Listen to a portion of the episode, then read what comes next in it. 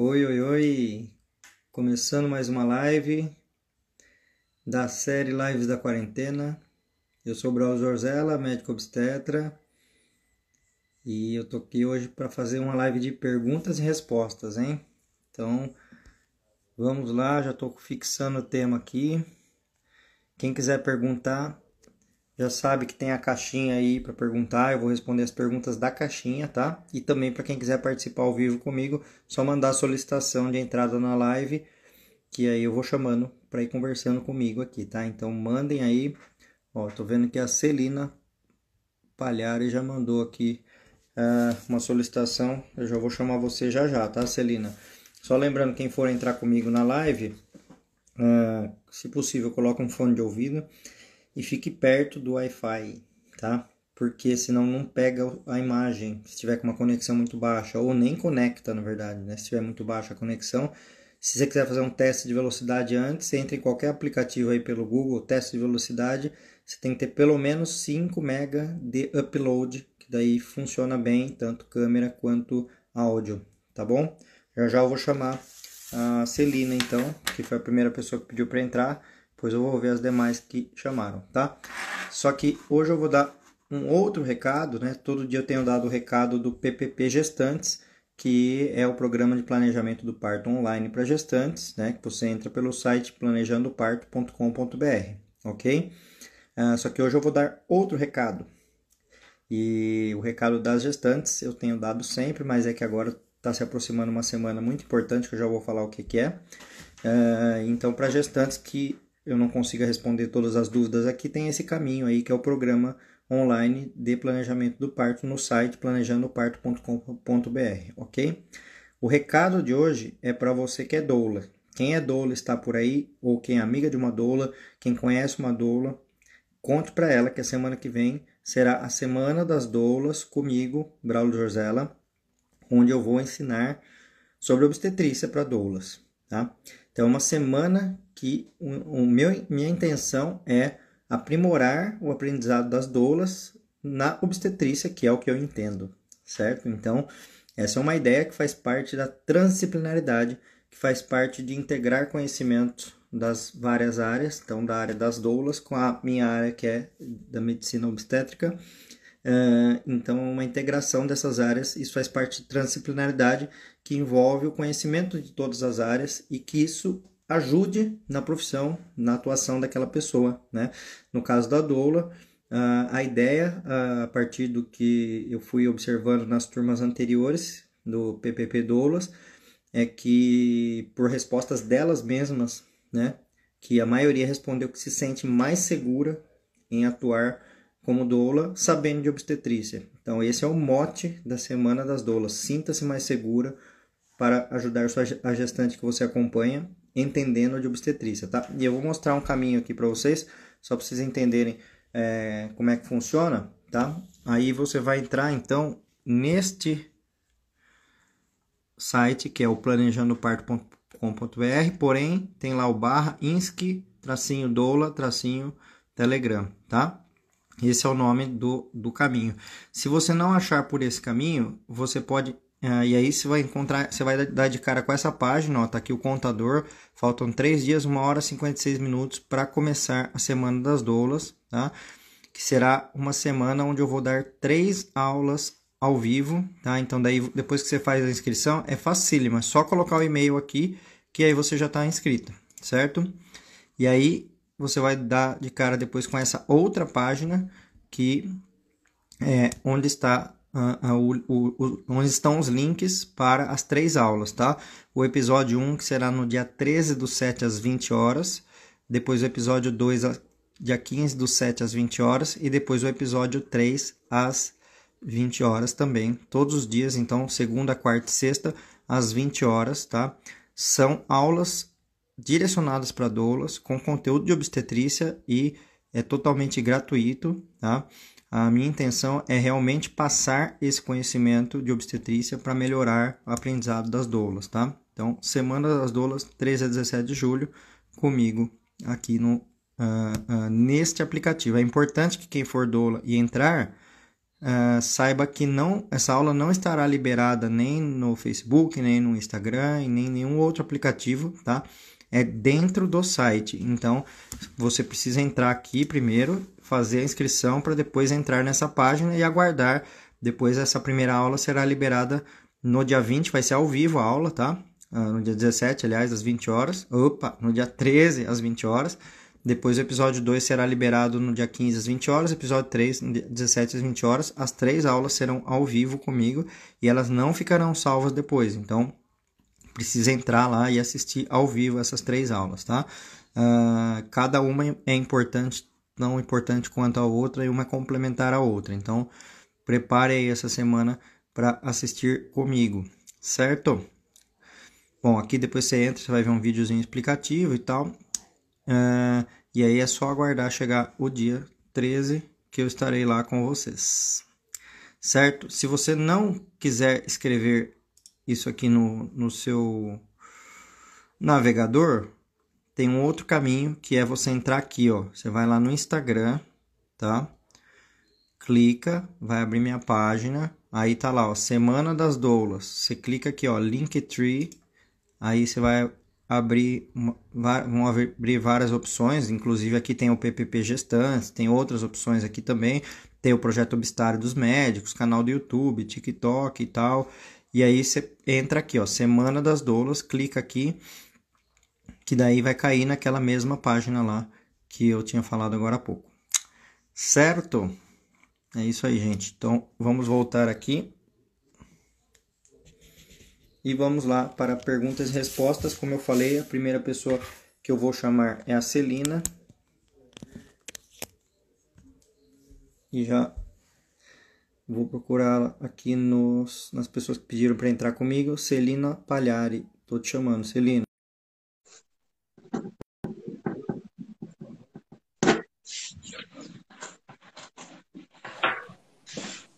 Oi, Celina. Tudo Oi. Bem? Tudo bem, e você, Braulio? Tudo. Qual a sua dúvida? Então, Braulio, eu tô de 29 semanas e hoje eu vi que meu bebê tá sentada, igual tá. dizem, né? Pélvica. Uhum. E, e deu uma, uma desanimada, assim, eu fiquei um pouco tensa, porque eu quero muito o parto normal, até porque eu sei que, que é o melhor para ela. E aqui, eu sou do norte do Mato Grosso, de Sorriso, e aqui eu sei que não tem equipe preparada para isso, né? no caso de, de tentar o normal. Queria uhum. ver contigo o que, que você acha. Você acha que, que é muito cedo para me preocupar? Se tem alguma forma para eu tentar reverter algum exercício? O que, que você acha? Bom, Celina, você já acabou de dar a resposta. Posso até posso nem responder mais, porque é muito cedo para pensar nisso, tá? Eu vou te falar por quê. Com 29 semanas, ainda 25% dos bebês estão sentados, tá? Isso é natural da fisiologia da gestação, tá? E ah. desses 25%, né, desses, vamos pegar 100 gestantes, 25 tem o bebê sentado na fase que você está agora, tá? Dessas 25, apenas 4 estão com o bebê sentado na hora do parto, tá? Então, se você for pessimista, você vai se colocar no grupo das que não viram o bebê, que são das 4%, tá? Se você for uhum. otimista, você se coloca no grupo das outras 20 e cinco que viram, aliás, das outras 21 que viram o bebê uh, sozinha, tá? Naturalmente. Então, uh, naturalmente. Então, nessa fase realmente não há preocupação. O que a gente começa a olhar, a, a gente começa a se preocupar com a posição uh, do bebê a partir de 34 semanas. Porque com 34 semanas, apenas 10% dos bebês estão pélvicos. Então a gente já fala, ó, sobraram 10. Desses 10, 4 vão ficar pélvicos, 6 vão virar sozinhos, sozinhos, tá?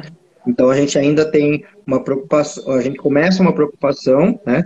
Que ainda ela é, ela é média, né? nessa fase que você está é zero preocupação. A partir de 34 é uma preocupação média, porque daí a gente pode fazer coisas assim, pode fazer acupuntura, pode fazer mocha, pode fazer terapia de quente frio, pode fazer spinning babies, uh, pode fazer. Uh, que mais? que eu me lembro agora são essas alternativas, tá? E aí. A partir é, das 34, bem. 34. Aí, se chegar em 37 e não tiver virado, porque com 37 semanas, 4% apenas estão pélvicos. Aí, com 34, com 37, daí está indicado partir para a versão cefálica externa, que é a manobra para virar o bebê. Né?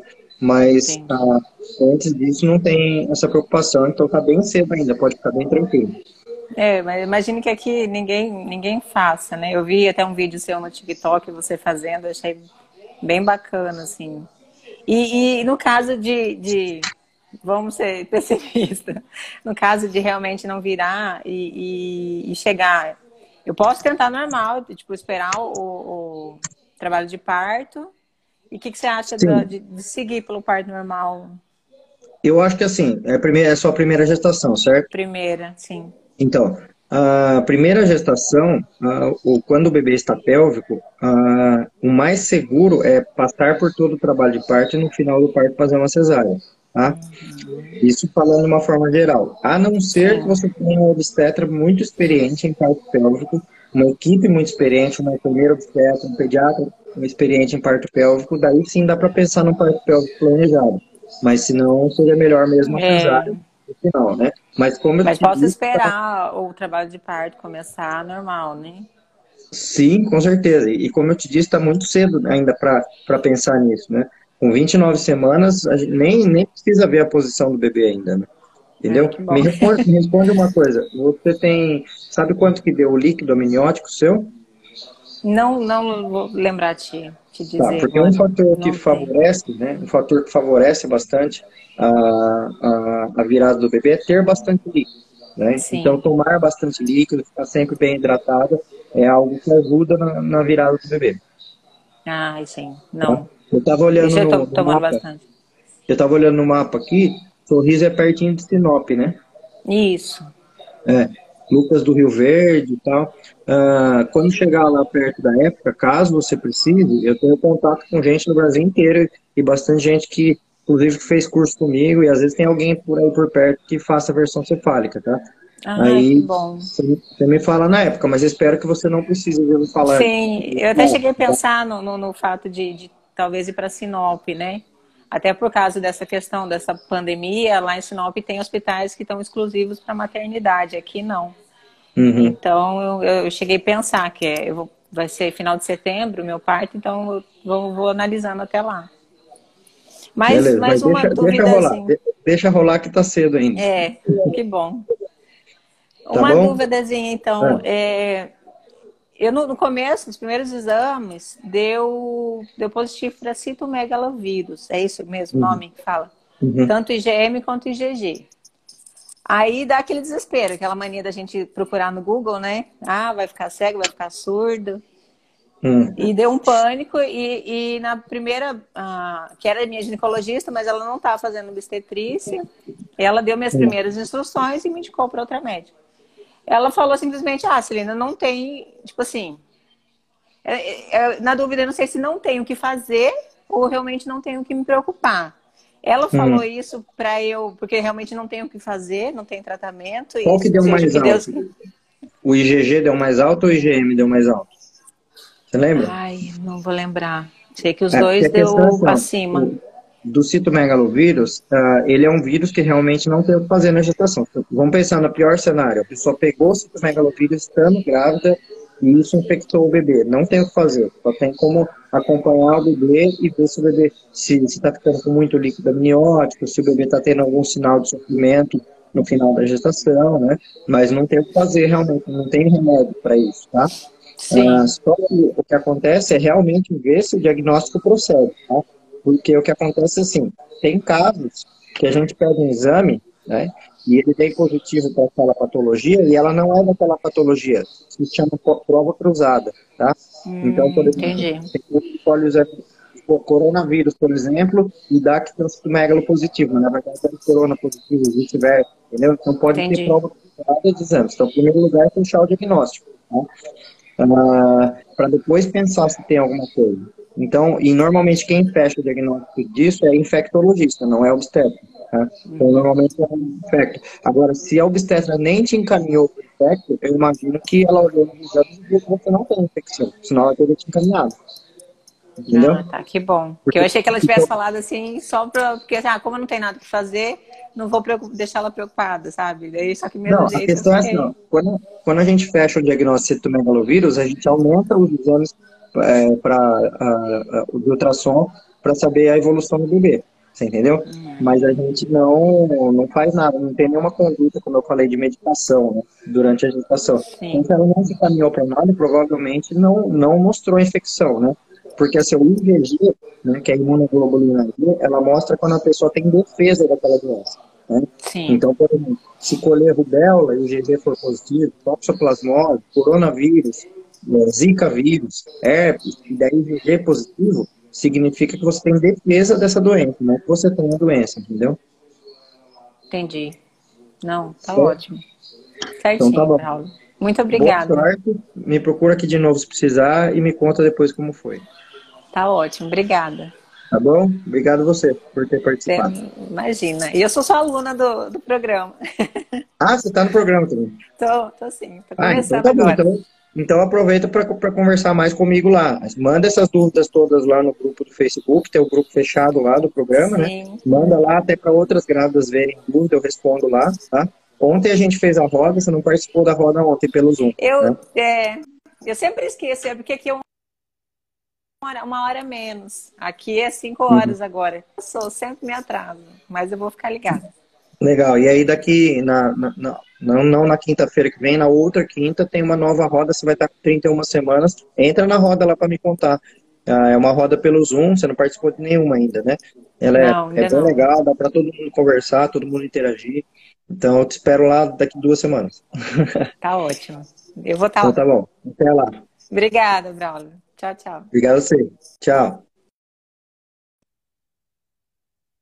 Bom, continuando, inclusive se tiver mais alguém aqui me assistindo que esteja no PPP Gestantes, não precisa se preocupar em perguntar aqui para mim, porque lá eu respondo todos os dias, né, inclusive nessa roda do Zoom, que acaba tendo uma interação até muito maior. O caminho para entrar no PPP Gestantes é planejandoparto.com.br, ok? Bom, vamos ver aqui uma pergunta na caixinha. A Nath Begli está perguntando: como conseguir parto natural dependendo de hospital particular? Então, essa pergunta ela é bem genérica, Nath, porque uh, depende do, do hospital. Se for um hospital particular que tem uma pegada, uma tendência a seguir medicina baseada em evidências, ou seja, seguir o que é recomendado, né? De todos deveriam ser assim, mas não são todos assim.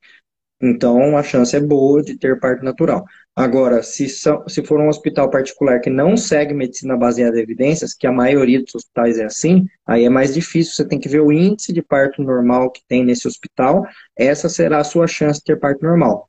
Por exemplo, em São Paulo, tem alguns hospitais que têm 92%, 94% de cesáreas, né, hospitais privados. Então, a pessoa que vai ter o bebê nesses hospitais tem 6%, 8% de chance de ter parto normal. É, e aí, o que fazer com isso? Né? A primeira coisa é trocar de hospital. É ir para o hospital que tenha um índice maior de parto normal. A segunda coisa, caso você não queira trocar de hospital, é contratar uma equipe particular que trabalhe com parto normal para ir nesse hospital. Só que aí eu já adianto que você estará contratando como se fosse uma equipe de cozinheiros japoneses para ir fazer comida num, num, num, restaurante italiano, tá? Então é mais difícil para essa equipe trabalhar num hospital que só trabalhe com cesáreas. O ideal é unir tudo uma equipe que trabalha com parto normal num hospital que seja favorável ao parto normal. Ok? Bom, vamos lá. Quem mais que está aqui esperando para falar comigo? Uh, Beatriz Pereira, eu vou chamar você, tá? Se puder estar com fone de ouvido e se puder estar uh, também perto do Wi-Fi. Então, estou te chamando, Beatriz, estou adicionando agora. Está adicionada.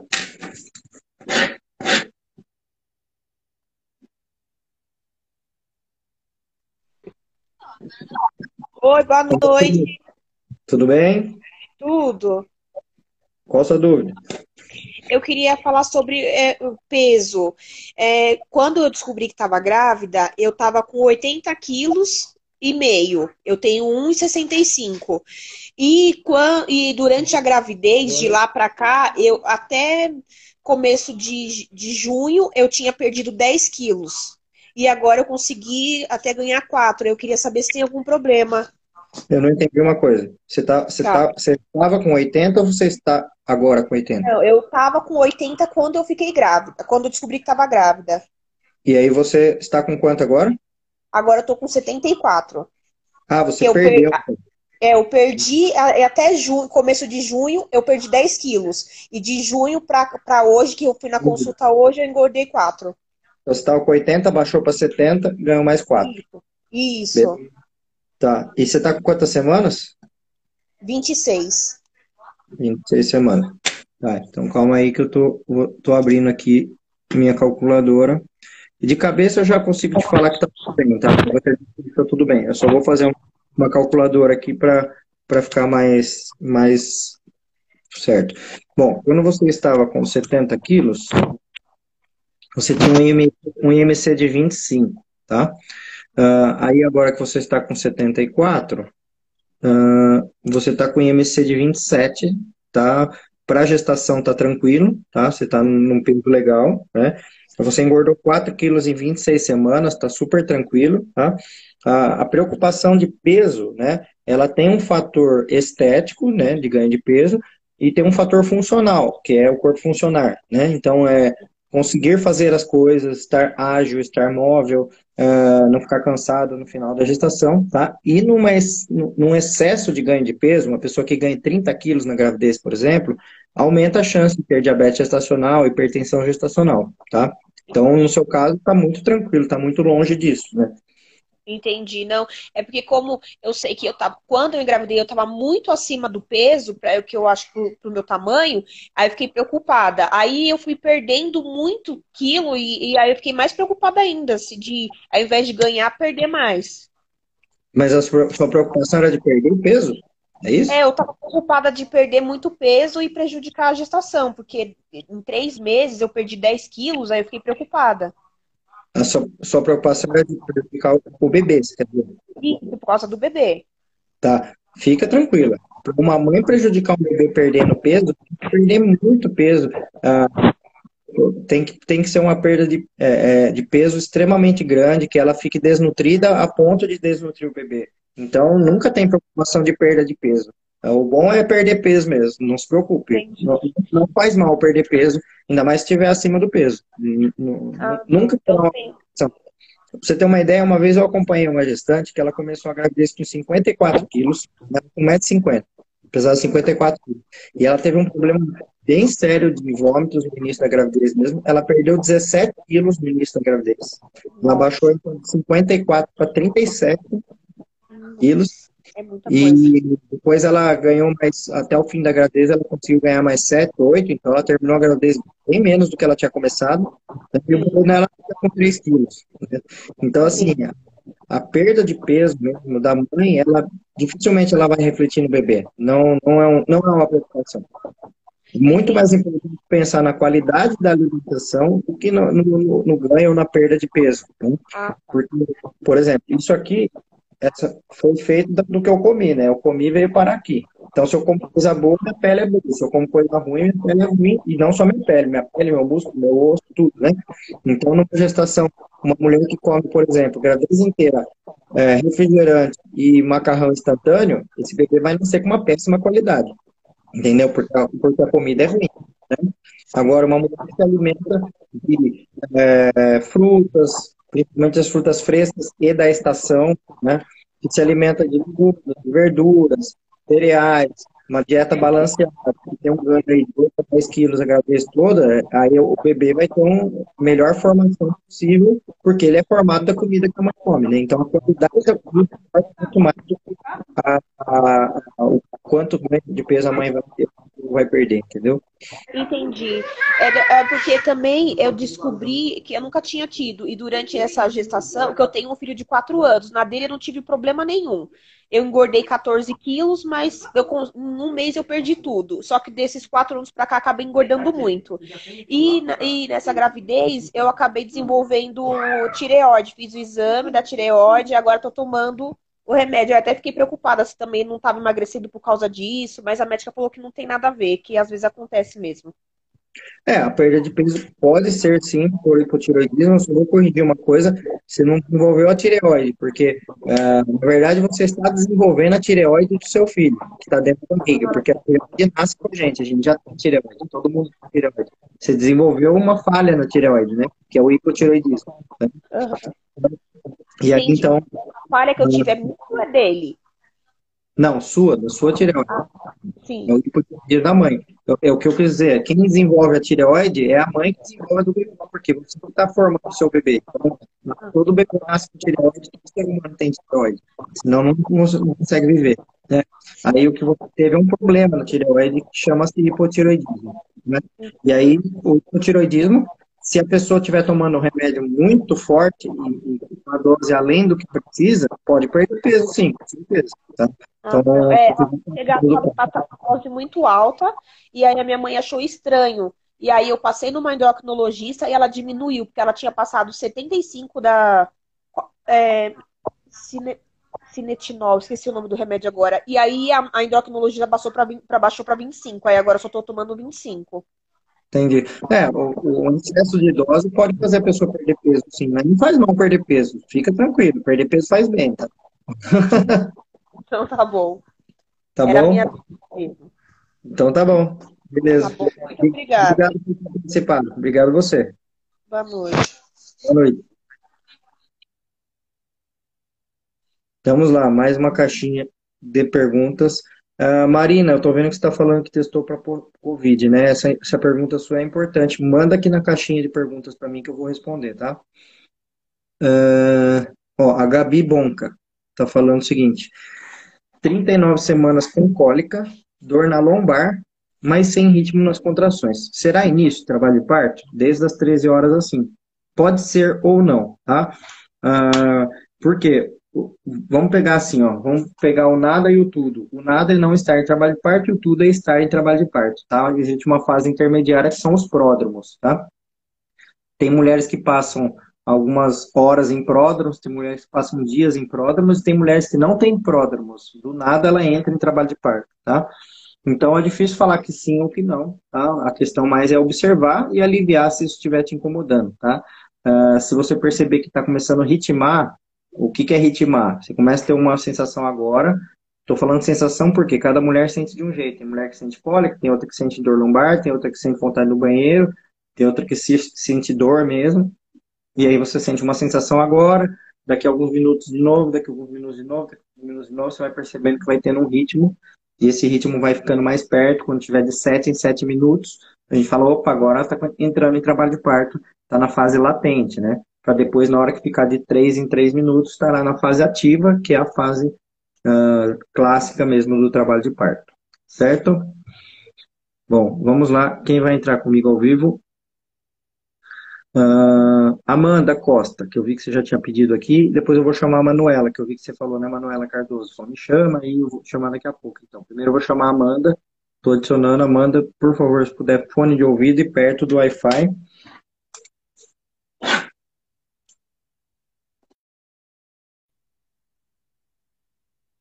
Não deu certo com a Amanda. Talvez a conexão esteja ruim da Amanda. Então, eu já, já, eu já cada vez estou pegando mais jeito aqui na, na, nas coisas e eu já entendi que quando eu adiciono a pessoa não entra é porque a conexão está muito ruim da pessoa. Então, eu vou chamar você, Manu. Cadê a Manu? Tá aqui. Manuela Cardoso. Estou te adicionando.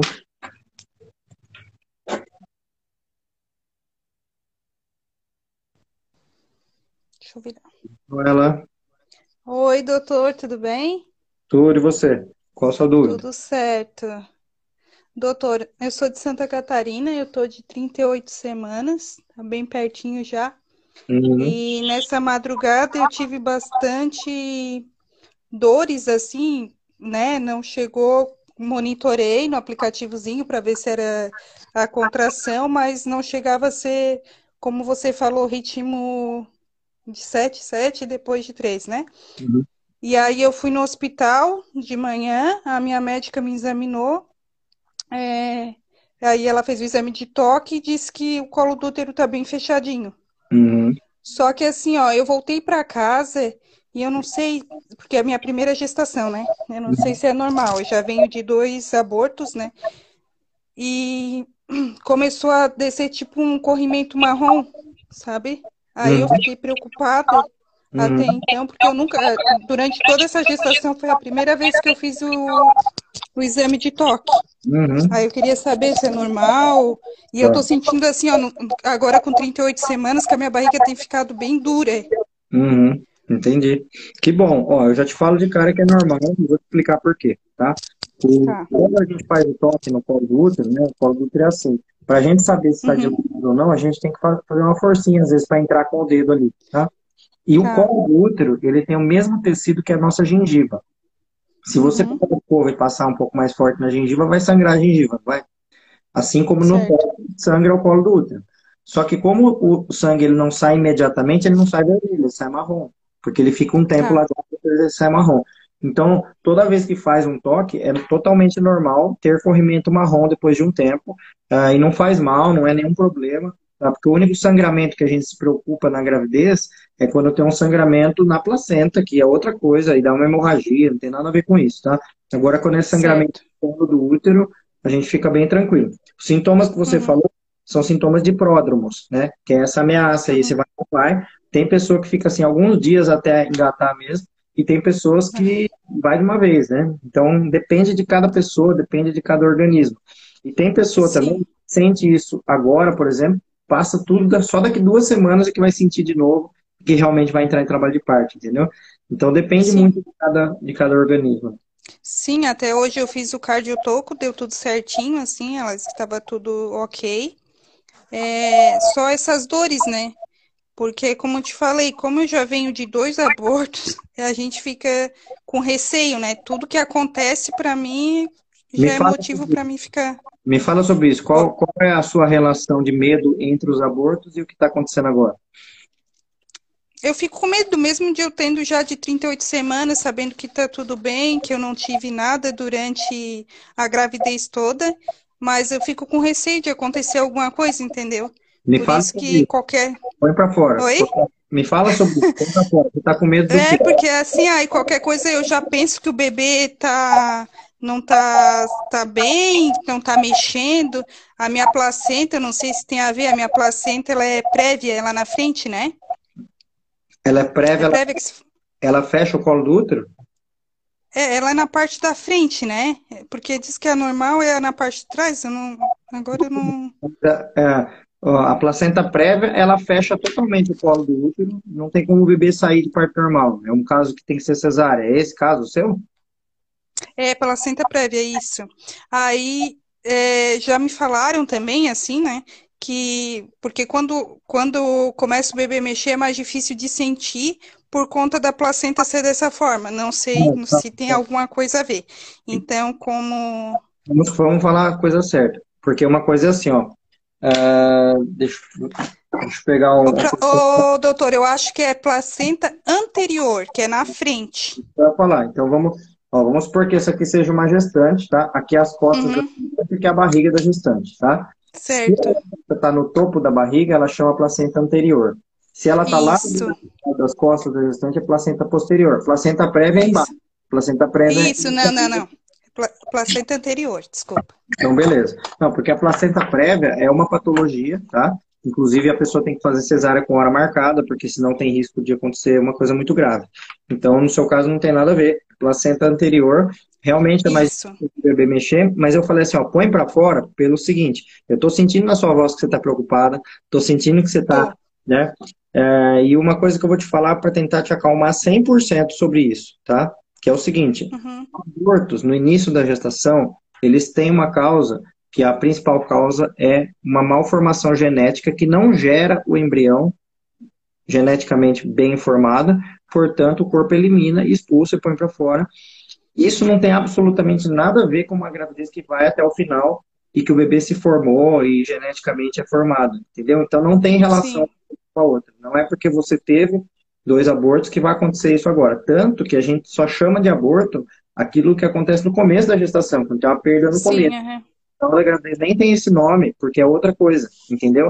Então, é. Ah, não se preocupe com sangramento, não se preocupe com cólicas, com contrações leves. Uh, não se preocupe que essas coisas não são critérios para saber se está tudo bem ou não. São critérios apenas para saber se está entrando em trabalho de parto ou não. E se sua gestação foi uhum. agora, a chance de continuar tudo bem até o parto é, é muito grande. É. Ah, então tá. É, essa semana ainda eu constei, ainda perguntei para minha médica, eu disse, tá tudo certo, não tem risco de nada agora, né? Ela disse, Manuela, calma, fica porque essa, fico muito segura.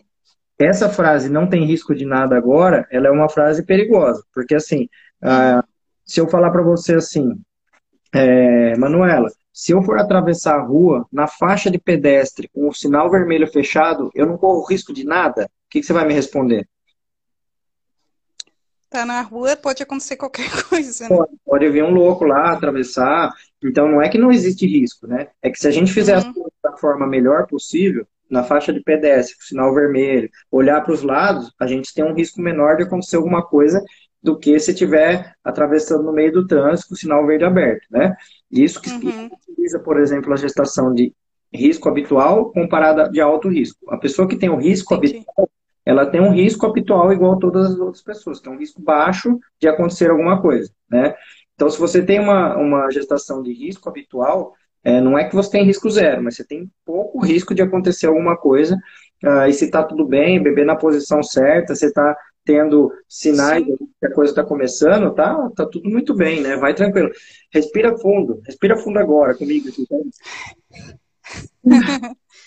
muito obrigada, me acalmou. Eu estava extremamente preocupada. Você está com sinais ótimos, você está com sinais bons, então está é, tudo 100% bem pelo que está me falando. Sim, sim, não tive nada na gravidez, graças a Deus, assim. Tá. O que eu tenho é uma doença crônica, que é urticária, mas até que na gravidez ela não me causou nada de problema, assim. E tá tudo certo. Só esperando a hora dela vir. Só vou te pedir uma coisa, para depois você voltar aqui para me contar. Tá bom, pode deixar. Muito obrigado pela tua atenção, tá? Imagina. Obrigado você. Deus te abençoe. Tchau. Bem, tchau, tchau. Bom, gente, obrigado vocês também por todos os comentários aí, ajudando a Manu e incentivando ela. Dá uma lida aí, Manu. Puxa aí para trás os comentários que você vai ver o tanto de gente que está falando aí para você ficar tranquila, ficar calma e, e, e se acalmar realmente. Jennifer, eu vou chamar você já já. Eu só vou ver mais uma pergunta agora aqui no, na caixinha de perguntas. Deixa eu ver se a Marina, que eu pedi para ela colocar aqui a pergunta da Covid, se ela colocou aqui. Ah, ah, ah. Não. Então, se você puder colocar aí na caixinha de perguntas, porque eu vou só responder as perguntas que eu consigo publicar para as pessoas verem o que eu estou respondendo, tá? Aí vamos responder aqui, ó. Rafita Moura está perguntando: grávida pode fazer drenagem? Tem alguma restrição? Em geral, pode fazer drenagem linfática, sim. Mas aí vamos pensar o seguinte: bom, a não ser que seja uma pessoa que tem já a tendência a ter é, é, retenção hídrica, né, na vida, na época menstrual e pré-menstrual, Aí, lógico, uma pessoa que pode ter mais retenção na gestação vai melhorar a qualidade do dia a dia fazendo drenagem linfática. Só que se está inchando demais, tem que ver se está acontecendo alguma coisa, tá? Uma coisa que faz inchar demais é comer pouco sal. Os médicos antigos falavam, ah, come pouco sal na gravidez, que sal sobe a pressão, tá? Só que isso já mudou faz muito tempo. A gente sabe que sal não sobe a pressão na gravidez, tá? Inclusive, comer pouco sal faz a pessoa ficar muito inchada, tá? Então, tem que ver se está comendo pouco sal. Outra coisa, tem que ver se a pressão não está subindo, tá? Se a pressão estiver subindo, não pode fazer drenagem linfática, porque na hora que faz a drenagem linfática, o líquido todo que estava ali parado, é, fazendo inchar as pernas, volta para dentro do vaso sanguíneo e aumenta a pressão. Então, não é toda grávida que pode fazer drenagem linfática. Inclusive, a grávida que, que não esteja hipertensa e que vá fazer uma drenagem linfática, precisa verificar a pressão meia hora, uma hora depois que fez a drenagem, para ver se não está subindo a pressão devido à drenagem linfática, tá? Então é importante verificar a pressão depois para saber se está tudo bem. Bom, vamos lá, eu vou chamar a, a Jennifer, que falou, um monte de gente falou, chama Jennifer. Jennifer, você não está aqui, não tem como eu te chamar. Então, não tem como eu chamar você, Jennifer. Precisa pedir para entrar na live comigo, senão eu não consigo chamar, tá? Uh, deixa eu ver quem mais eu vou chamar aqui que está pedindo para entrar. Carol Guimarães. Tô te chamando, Carol. Vamos lá.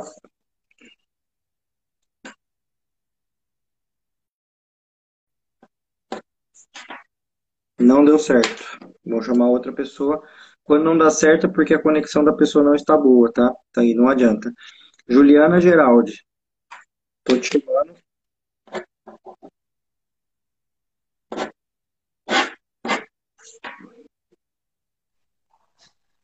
Oi, Juliana. Tá por aí?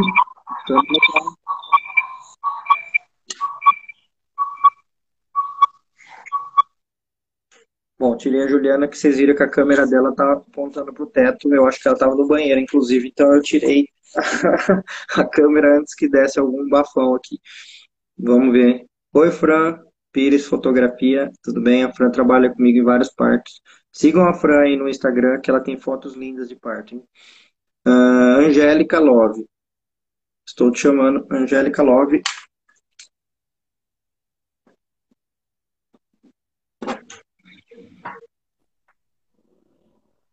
Oi, Angélica.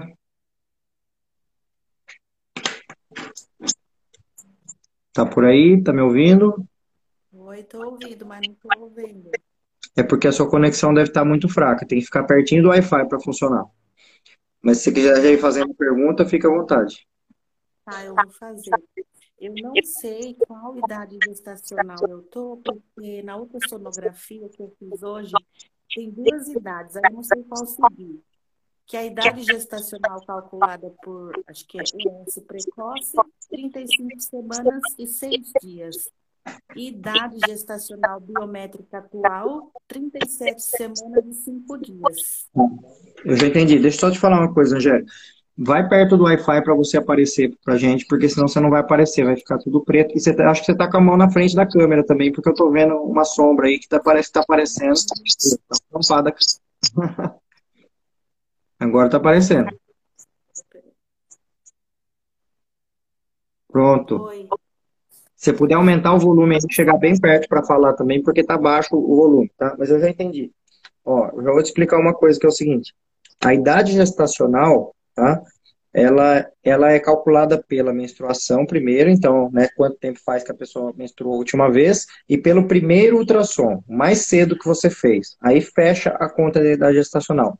Idade biométrica é outra coisa. Idade biométrica não é idade gestacional. Biometria é o tamanho que o bebê está. Então, no dia que você fez um ultrassom com 35 semanas e 6 dias, se deu uma biometria de 37 semanas e 5, é que o bebê tem um tamanho de um bebê de 37 semanas e 5 dias, porém o tempo de gestação é de 35 semanas e 6. Você entendeu? Ele falou que o bebê, na conclusão, está certo grande para a idade gestacional. Ele, Aí, colocou, assim, ele colocou o percentil? Percentil 95, peso fetal estimado 13,315. Aí ele falou que tá grande. 3,315? Isso. Tá. Você fez exame de diabetes gestacional? Fiz, não deu, no início da, da, gesta, da gravidez. O exame de diabetes gestacional é feito entre 24 e 26 semanas, ou 26, 28, por aí. É um que toma um líquido doce e depois colhe o sangue. Você fez esse exame? Sim, sim. Não, e ele deu normal. Deu normal. É grande, deu normal. Tá. Você está fazendo pré-natal pelo SUS, convênio ou particular? Estou fazendo particular.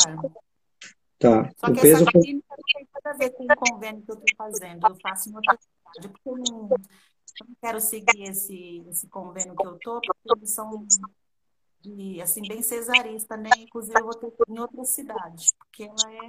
Entendi. Tá, eu só estava conferindo.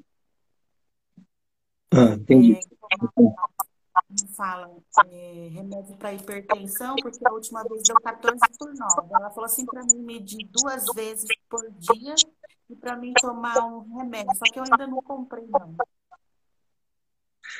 Um remédio o quê? Para o quê? Não entendi o remédio para hipertensão. Tá, bom, calma aí, vamos por partes. Né? E se você puder é, falar mais perto, porque realmente está muito baixo, eu estou tendo que forçar minha orelha aqui para conseguir ouvir. Ó, seguinte, ah, eu estava olhando na tabela de peso aqui, é, para 36 semanas, o percentil 97, que seria o máximo para um bebê estar, seria é, 3 quilos 516, né? Como ele está com 3,315, está perto ali, mas não está acima do peso máximo, tá? Então, tá, tá dentro do esperado. Se você falou que não tem diabetes gestacional, então beleza, então não é um problema, é só a genética do bebê mesmo, ele é um bebê tamanho G, mas o G é normal, não o GG, que é o alterado, né? Seria acima do percentil 97. Então, se ele estivesse acima de 3,516, ele estaria acima do, do teto esperado para essa idade gestacional, tá? Sobre pressão, a questão é a seguinte: quando uma mulher tem é, pelo menos duas medidas da pressão com a mínima igual a 9 ou mais do que 9, por exemplo, 13 por 9, 14 por 9, 15 por 9, duas medidas em momentos diferentes e deu as duas mínimas de 9, a gente considera que a pressão está alta, tá? Só que a gente só tem que medicar quando a mínima passa a estabilizar de 10 para mais, né? Então, a gente não é certo medicar é, quando está com 9 de mínima, porém eu vejo muitos médicos passando medicação para quem tem 9 de mínima, só que isso é ruim, por quê?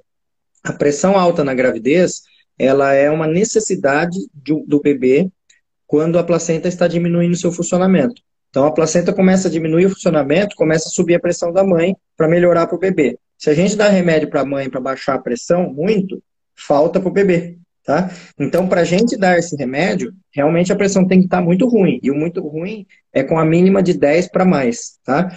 Então, uma coisa que eu sugiro para você é verificar se sua pressão está ficando nessas faixas que eu falei. E outra, pedir a segunda opinião de outro médico. Porque é importante isso para ter certeza, tá? Que, que realmente precisa.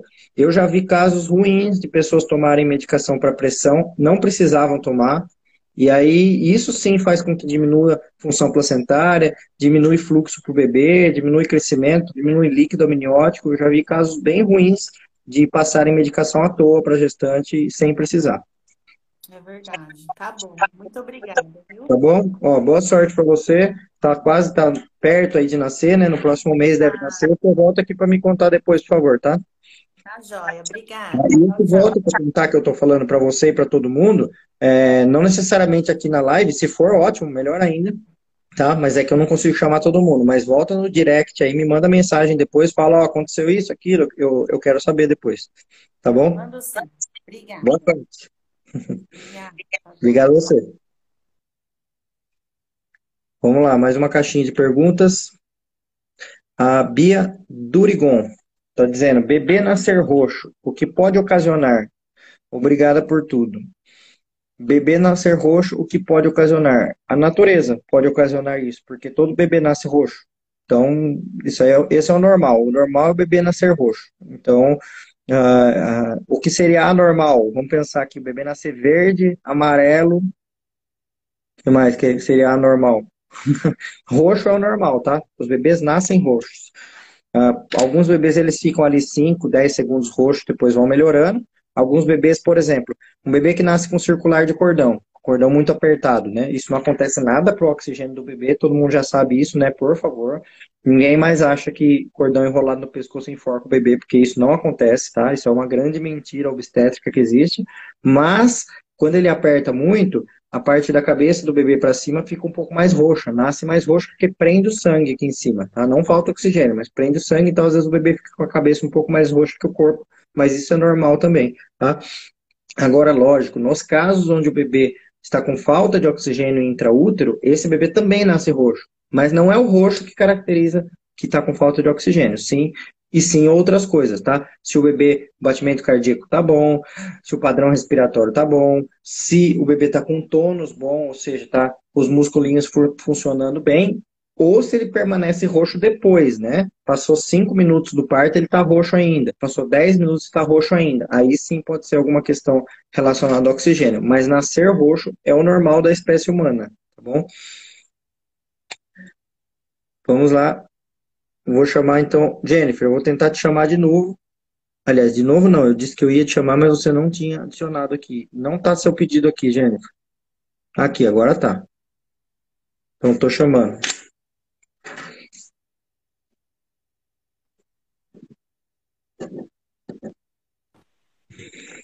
Oi, Jennifer. Oi. Tudo bem? Tudo bom? É, é, da outra vez eu cheguei a pedir a solicitação, só que o meu fone ele descarregou bem na hora. Aí eu tive que sair para tentar é, reconectar. Tranquilo. Qual que é a sua dúvida? É, doutor Braulio, então, é, eu vou ter que contar um pouquinho só da minha história para o senhor entender. É, Pode você não me chamar nem de senhor nem de doutor. Pode falar Braulio, pode falar você. Vai. Tá, Jorge. Aí, Braulio, é, eu estou na terceira gestação, eu tenho 26 anos. É, na, eu tive duas gestações anteriores dessa agora, é, e as minhas duas gestações foram complicadas com descolamento de, de saco gestacional, depois descolamento de placenta, e as minhas duas filhas nasceram prematuras. Uma nasceu, com, é, uma nasceu com 23 semanas e a outra nasceu com 32 semanas. Só que quando eu tive as duas, é, uma eu tinha 18 anos e a outra eu tinha 20 anos. E os médicos falaram comigo que o meu corpo expulsa o bebê. Hum. Que eu fico a gravidez inteira deitada e que simplesmente o meu corpo não aceita o bebê e ele começa a expulsar. Da minha primeira filha, de 23 semanas, ela sobreviveu por quatro meses na UTI NEL, mas depois ela faleceu com pneumonia. E hoje eu tenho a Maria foi a minha segunda filha de 32 semanas, ela está com 6 anos. Mas ambas eu tive que ficar em repouso absoluto a gravidez toda, com descolamento, sangramento interno. E agora dessa terceira gestação, e essas duas anteriores, eu fiz tudo pelo SUS. É, e dessa gestação agora, eu, eu né, consegui uma consulta particular para mim conseguir relação a essa gestação. Quando deu seis semanas, aconteceu do mesmo jeito das outras duas. É, eu dei o descolamento do saco gestacional. É, no começo, o saco gestacional na primeira ultrassom estava com 34 milímetros e eu repeti é, na, ontem, antes de ontem, eu repeti a ultrassom e ele aumentou para 1,7 centímetros. Hum. descolamento gestacional. E você está com quantas semanas agora? Agora eu estou com. Vou entrar na sétima semana amanhã. Hum.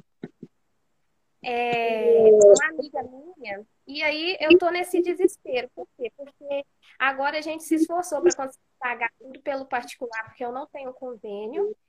Só que o, o meu médico, o médico que eu fui, uma amiga minha questionou sobre trombofilia. E eu tenho trombofilia. E poderia hum. ser uma das causas que leva aos meus trabalhos de parto prematuro e perdas. Hum. E, ela, e eu questionei com o médico, ele falou comigo que eu só preciso ficar mesmo de repouso, que isso acontece.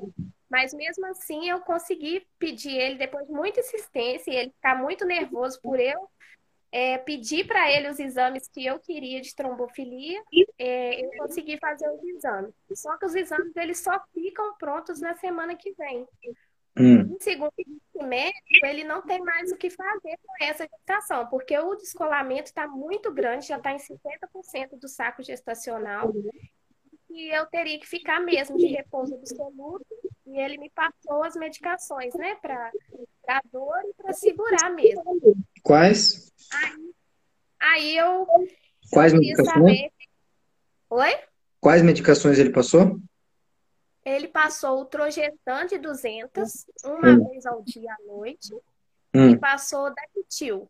Só hum. que o Dactil ele não está sendo produzido mais. Então ele substituiu o Dactil por. Ainda bem, porque o Dactil é uma medicação tão antiga que quando eu me formei em 2002, meus professores já falavam: esse negócio é antigo pra caramba, não prescreva mais. Então, é, ainda bem que parou de fabricar. Ah, e qual que é o outro? Ele, ele substituiu o Dactil por Buscopan Duo. Tá. No caso de dor e cólica. Só que eu sempre sinto cólica. E Entendi. dessa gestação agora eu tive um sangramento leve, que foi quando eu fiz a primeira. Fiquei preocupada. Deu o primeiro, o que a gente viu que tinha dado o descolamento gestacional. Tá. Só que dessa vez está mais complicado do que das, das, outras vezes, porque das outras vezes os descolamentos eram menores.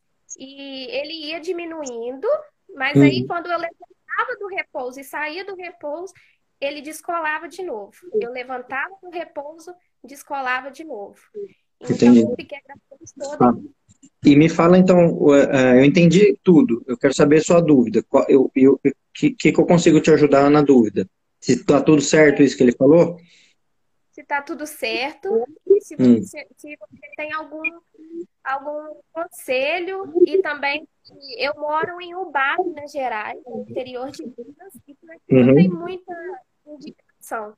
Se, vo se você conhece algum médico próximo que possa me orientar, porque eu não quero, assim, precisar de perder mais um ou nascer prematuro para eles virem a descobrir o que eu tenho, entendeu?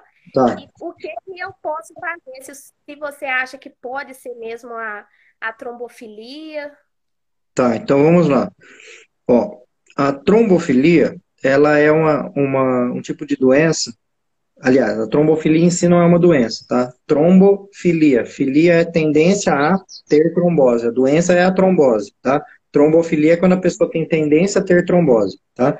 Ela é um, um, um tipo de, de, tendência que ela tem uma história diferente da sua. Eu não pensaria muito em trombofilia no seu caso, não, porque é, normalmente a pessoa tem dois ou três abortos iniciais para depois descobrir que tem trombofilia, né?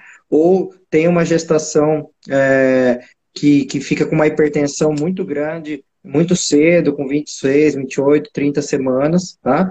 Ou no final da gestação tem um descolamento de placenta mesmo total, que tem que sair correndo, senão morre o bebê. Então, assim, não parece o seu caso, tá? Mas vamos é, supor. O primeiro caso foi isso: é, o descolamento total da placenta com hemorragia e tive que sair correndo. Ah, foi assim, no primeiro? É, eu entendi que foi um parto prematuro, então não foi um parto prematuro. É, com 23 semanas, ela nasceu viva. Não, calma. Entendeu? Mas... Então, peraí, só para eu entender. Você, tava, você teve o descolamento, saiu correndo, foi feito uma cesárea, é isso? Isso, uma cesariana. Não, porque eu tinha entendido que foi um parto prematuro, que daí é outra coisa. Parto prematuro, entrou não, em parto é... bebê nasceu. Tá, foi uma cesárea não, é... prematura. E o de 32 semanas, e de 32 também descolou a placenta, foi isso? A de 32 teve o descolamento, mas eu consegui levar a gravidez bem depois das 23 semanas, eu consegui levar bem, ela nasceu de parto normal. Ah, ela foi não teve mais com 32 semanas. E aí por que que foi o parto com 32? Ela entrou em trabalho de parto ou teve que fazer uma Entrou, eu, eu dormi à noite e acordei com 7 centímetros de dilatação. Entendi. Então, olha, é, realmente você não tem características de trombofilia, tá? Uh, você tem características de prematuridade, que é outra coisa. Mas, vamos, vamos só pegar uma questão que é importante para você saber. Eu até entendo por que, talvez o médico ficou irritado de pedir exames de trombofilia. Porque, primeiro, que seu caso não parece trombofilia. Segundo, que colher exames de trombofilia estando grávida não adianta nada. O resultado dá errado. Só dá para fazer diagnóstico de trombofilia fora da gravidez. Não pode estar grávida para fazer esses exames, entendeu? Ah, o resultado ele pode vir ou falso positivo ou falso negativo, a gente confunde os resultados. Ah, e aí o que acontece é o seguinte: a conduta no seu caso, né, independente de qual seja o motivo, mesmo que seja trombofilia ou que seja qualquer outro motivo, é usar o ultrogestão e fazer repouso. Realmente é isso. Uh, eu não conheço nenhuma outra conduta que possa ser feita. O Buscopan, no caso, ele deu para tirar cólica, é mais para tirar dor, né? O Dactil AB, como eu falei, graças a Deus parou de fabricar, porque é uma medicação antiga que não serve para nada. Uh, e, e, a conduta é essa, né? De ficar em repouso e usar ultrogestão, tá? O que acontece é o seguinte, uh, gestações quando há uma perda muito inicial, com sete semanas de gestação, normalmente, se tiver né, uma perda, torcendo para que não seja isso, mas caso seja isso, ela está muito mais relacionada à formação genética do embrião ou à não formação genética do embrião e não necessariamente alguma doença subjacente, ou seja, não tem um remédio para consertar essa parte genética daquele embrião, entendeu? Como você teve duas gestações que foram bem diferentes uma da outra, uma teve um descolamento de placenta, fez uma cesárea com 23, no outro teve um parto prematuro com 32, são coisas bem diferentes. Por isso que não chama atenção muito para trombofilia, você entendeu? E se fosse usar tratamento para trombofilia, para dar certo, só dá certo começar a usar antes de engravidar. Tem que começar a tomar a medicação antes de engravidar, entendeu? E, e não depois estar grávida. Mas como eu te disse, não me parece, a sua história, não, eu não passaria pela minha cabeça trombofilia, pelo que você está me contando, entendeu? Entendi. E é por isso, entendeu? Que eu, tá, eu tô querendo respostas por isso, porque, tipo assim, foram dois partos prematuros. E os dois foram com descolamento desde as seis semanas. E agora a mesma coisa, seis semanas. Entendi. E, e descolamento de novo, repetindo tudo de novo, trabalho é, o descolamento, repouso absoluto. E aí a gente começou a questionar se não seria alguma doença, né? Ou algo que eu tenho no sangue ou no meu corpo que faça. Só de, só de interromper, Jennifer, porque falta 10 segundos para acabar a live. eu vou voltar na sequência, daí eu termino de responder você também, porque não deu tempo de terminar de responder, mas vai cair sozinho agora, sem eu fazer nada. Daqui dois segundos vai cair. Dois, um.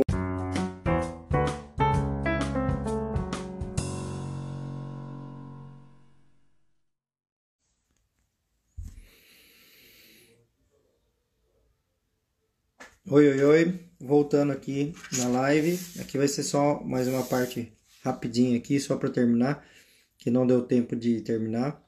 Uh, como a, a, as perguntas da Jennifer foram longas, aí eu queria responder totalmente ela. E aí eu fui contando, vendo o tempo aqui que ia acabar e não tinha como a gente parar antes. Uh, deixa eu ver se a Jennifer tá por aí. Não, não pediu para entrar de novo. Mas tudo bem. Uh, só terminando então o que eu estava dizendo para Jennifer, né, que ela contou a história que ela teve uma perda, uma perda não. Ela teve um, uma cesárea de emergência com 23 semanas por descolamento de placenta, depois ela teve um trabalho de parto prematuro com 32 semanas e agora está na terceira gestação com 7 semanas e apresentando um descolamento, né? Falei para ela que não me parece que seja trombofilia é, e não adianta colher exames trombofilista no grávida, né? E a conduta realmente é fazer repouso e ultragestan, mas acima de tudo eu entendo, ah, está aqui. Uh, acima de tudo eu entendo de resolver, de querer descobrir, de querer fazer algo, né? Só que uma coisa que é importante a gente saber também é que, é, bom, você voltou aí. Uh, uma coisa que é importante saber é que uh, nem tudo está no nosso controle. Isso é muito importante, tá? Tanto você saber que não está no seu controle, quanto não está no meu, nem do outro médico, nem de ninguém. Né? Tem coisas que não estão no nosso controle, que fazem parte da natureza, e é importante saber isso, sabe? É importante internalizar, porque a gente fica querendo buscar resposta para tudo, resposta para tudo, e nem tudo tem resposta, né? E, e às vezes não é porque o médico é ruim ou o médico não quer, e simplesmente por não ter resposta mesmo, né? Então, a gestação no início, com sete semanas, quando tem sangramento, Uh, se você for no médico A, B, C, D ou E ou Z, esse médico vai falar, faça repouso e usa o Ultragestan, você entendeu? Não tem algo a mais a ser feito. Então, eu, eu, se eu fosse você, eu não ia ficar procurando e nem gastar dinheiro com isso agora, porque não vai mudar o desfecho, entendeu? Se for para a gestação ir em frente, ela vai em frente. Se for para não ir em frente, não vai em frente. Isso não vai depender de você ter que gastar e procurar um outro médico. Você entendeu? Nessa fase, o que tem que fazer é manter a dose de medicação que te passaram, que é a dose correta, e refazer o ultrassom. Normalmente falam para fazer duas semanas, ou de duas em duas, três em três, até ir vendo o que está acontecendo, o que, que vai acontecendo na gestação, entendeu? Agora, uh, eu acho que a, a, a, existem duas angústias aí, né? Uma angústia é tentar descobrir o que aconteceu, e a outra angústia é tentar achar alguém que descubra isso para você. Eu estou tentando, pelo menos, te é, eximir dessa angústia. Você não vai achar alguém que descubra isso para você, porque não tem essa pessoa. Não existe é, descoberta em algumas coisas, entendeu? Então tenta relaxar nesse sentido. Lógico, preocupação sua com o que está acontecendo, é isso aí, faz parte. Agora, não fique com essa angústia de ter que achar alguém para melhorar o que está sendo feito, ou achar porque foi pelo SUS uma foi pior do que agora sendo particular vai ser melhor. Nem sempre é assim também, tá? Não, não é assim que, que não é isso necessariamente que resolve algumas questões que são genéticas, que são intrínsecas de cada pessoa, né? Você entendeu? É, esses exames da trombofilia, então, que eu pedi, né? coitado do meu médico, eu pedi para ele, ele, hum. é, esses exames, então, se der um positivo, pode ser um falso positivo. Pode. E aí, referente a esses exames, o que, que eu faço se der positivo? Vou torcer para não dar positivo, porque daí fica uma baita de uma angústia sem a gente saber se tem que dar o remédio ou não tem, porque a gente não sabe se é verdadeiro o exame ou não. Entendeu? Já aconteceu isso comigo. Já aconteceu de uma pessoa é, falar, não, eu quero fazer, não quero nem saber, eu vou lá no laboratório, pago lá e faço. A pessoa vai lá, paga e faz e me traz exames. Aí eu fico com um monte de papel na mão, com os exames que eu sei que não adianta eu querer ver aquele resultado, e, e aí dá positivo. O que, que eu faço? O certo é eu não fazer nada. Ou seja, o exame não serviu para nada. Entendeu? Então, tipo assim, você aconselha a, não tomar medicação se der positivo Ou a medicação, tipo assim, se eu der um falso positivo e eu tomar medicação para trombofilia, pode fazer um mal ao invés de fazer bem. No caso, por exemplo, se você tem descolamento, a medicação para trombofilia nem pode tomar, porque descola mais ainda. A medicação para trombofilia, ele é um anticoagulante, e, e aí ele pode ocasionar um descolamento maior, você entendeu? Então, não está indicado uh, para quem tem descolamento. Então, então por, por isso que ficou. É, é, as peças do quebra-cabeça não estão encaixando, entendeu? Que nem é, e, e assim, só para você saber, são vários exames de trombofilia, né? Não existe só um resultado positivo ou negativo. É, é uma interpretação dos resultados que o médico faz para concluir a pessoa tem ou não tem trombofilia. E essa interpretação é que fica duvidosa quando a pessoa já está grávida. Porque desses exames, vamos supor, tem 12 exames. Tem alguns ali que eles dão positivo porque a pessoa está grávida. E não porque ela tem trombofilia. Você entendeu? E aí fica confusa a cabeça do médico para fechar o diagnóstico. E às vezes, por excesso de zelo, às vezes o médico fala, ah, então tá bom, vai, toma o remédio aí para trombofilia, e, e não necessariamente precisa, entendeu? Entendi. Então, assim, o meu diagnóstico, o meu diagnóstico você faria, falaria que seria a prematuridade mesmo, que eu tenho a tendência de ter. Não, eu não poderia fazer, fazer diagnóstico por aqui, até porque para eu fazer um diagnóstico precisa pegar a história, pegar todos os exames, examinar fisicamente, juntar tudo e daí fazer um diagnóstico. Mas o que eu falaria é que eu suponho, é, o que você me contou é, é o seguinte: o diagnóstico obstétrico do que você me contou é que na primeira gestação você teve uma cesárea de emergência por descolamento prematuro da placenta. Essa foi o que você teve na primeira. E na segunda gestação você teve um trabalho de parto prematuro. Esse é o diagnóstico que você me contou, tá? Não que eu estou fazendo é o trabalho de parto prematuro com 32 semanas, que veio também com vários descolamentos. Sim, mas que pode ter sido trabalho... ocasionado pelo descolamento, mas é o que você me contou, né? Uhum. E agora, descolamento de novo. É, é, é inegável que o que você está tendo, é, se você está tendo um terceiro episódio de algo parecido, que pode ter algo acontecendo realmente, entendeu? Mas é o que eu estou te dizendo, que dificilmente será é, é, é, a trombofilia fechará um diagnóstico ou, ou, ou a conduta para trombofilia, que é o uso do anticoagulante, será uma solução nesse momento. Não consigo muito ver isso, entendeu? Mas uh, o que eu acho importante é você ter um diagnóstico complexo a ser feito, tá? Que eu jamais conseguiria fazer online esse diagnóstico, tá? E se você conseguir a opinião do outro médico, mas não agora, não precisa sair correndo agora, porque não vai mudar nada agora, né? Uh, e sim, pegar a opinião de mais de um médico depois ajuda. Sejam dois médicos pelo SUS ou um particular, é que a questão é que eu, eu, não quero que você tenha a sensação que indo agora correndo fazer um, passar num médico, ele vai ter alguma solução milagrosa para resolver, que não vai ter, entendeu? Entendi. Certo? É, minha dúvida era essa mesmo, sobre a trombofilia e acho que então, vem... é porque a gente fica tentando achar respostas, na verdade, né? É, com certeza. A gente, é o que eu falei no começo dessa volta da live aqui. A gente nem sempre tem resposta para tudo, né? É, Essa é a questão, né? Ó, uh, vem me contar depois, por favor. Vem por direct aqui, me conta, dando um resultado ou outro, que for, você me conta. Conto, conto sim. Então tá bom, vou querer saber o que, que aconteceu, o que, que resolveu, que eu vou ficar curioso para saber depois. Então tá, joia. Tá bom? Obrigada, Boa tá? sorte, espero que seja o melhor possível, tá? Tem umas pessoas mandando, desejando aqui, boa sorte para você, que eu já vi, tá?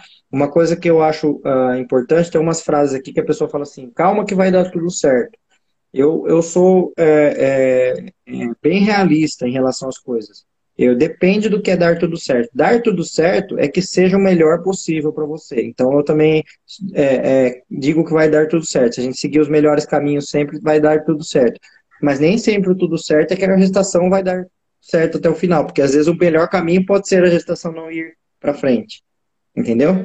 Pode ser que uma gestação que tenha um descolamento inicial, pode ser que a melhor solução para essa gestação seja não ir para frente. Não que a gente tenha que fazer algo para isso, tá?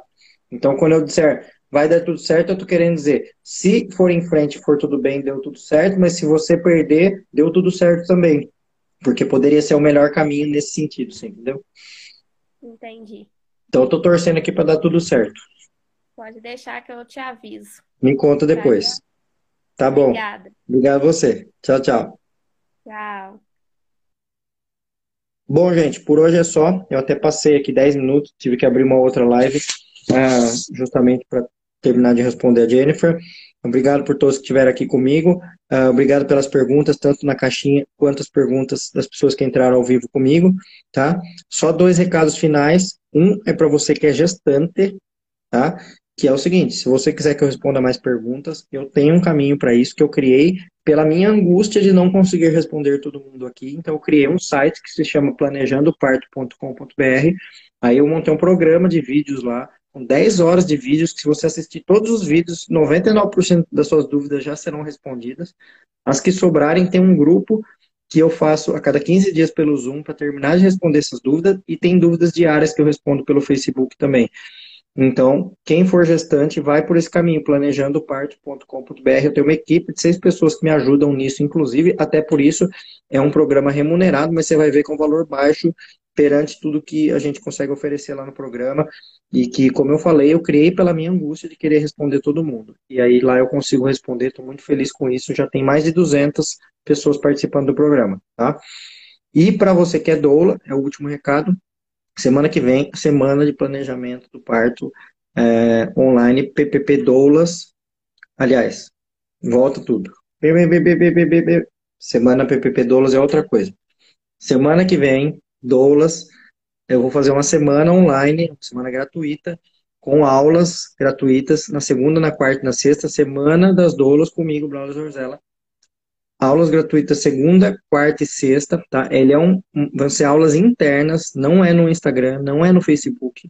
Você tem que entrar lá, uh, vai aqui no Instagram, no, no Linktree, que é um linkzinho que tem ali embaixo, tá escrito ali Semana das Doulas. Clica ali, você vai entrar, você precisa colocar seu e-mail, pronto, e já está feito o cadastro. É só isso, coloca o e-mail, está feito o cadastro, Daí você vai receber uma página que tem lá três vídeos em cima que estão bloqueados ainda, do dia 13, do dia 15, do dia 17. E aí, nesses dias, às 20 horas, em ponto, vai liberar o vídeo, que não vai ser vídeo, vai ser ao vivo, vou estar lá dando aula, tá? Não vai ser uma live como, como aqui, vai ser uma aula que eu vou falar de obstetrícia para doulas, tá? Para ajudar as doulas a se sentirem mais seguras dessa parte obstétrica, que da parte de emocional vocês têm mais segurança que eu até, aprendi com vocês isso, tá? Mas da parte obstétrica, é, é essa a minha intenção de falar com as doulas e de ensinar obstetrícia para doulas. Então, semana que vem, 13, 15, 17, às 20 horas comigo, precisa se cadastrar. Não esqueça de cadastrar, se não cadastrou, cadastre, tá? E aí eu vejo vocês lá. Então, por isso, semana que vem não terei lives, tá? Aliás, na terça-feira eu vou fazer uma live de perguntas e respostas como essa aqui. Tá? Mas não haverá live com convidado na segunda nem na quarta, devido à Semana das Doulas, tá? Na quinta eu já tenho mesmo a, a roda que eu faço dentro do Zoom, né, do aplicativo, então a gente faz internamente para quem participa do tanto do PPP Gestantes quanto do PPP Doulas, né, são nas quintas-feiras, e depois na sexta não terá live também por causa da Semana das Doulas, ok? Então vejo vocês aqui na live na terça que vem, às 18 horas, live de perguntas e respostas. Obrigado por todo mundo que esteve até agora comigo, um beijo, tchau, até.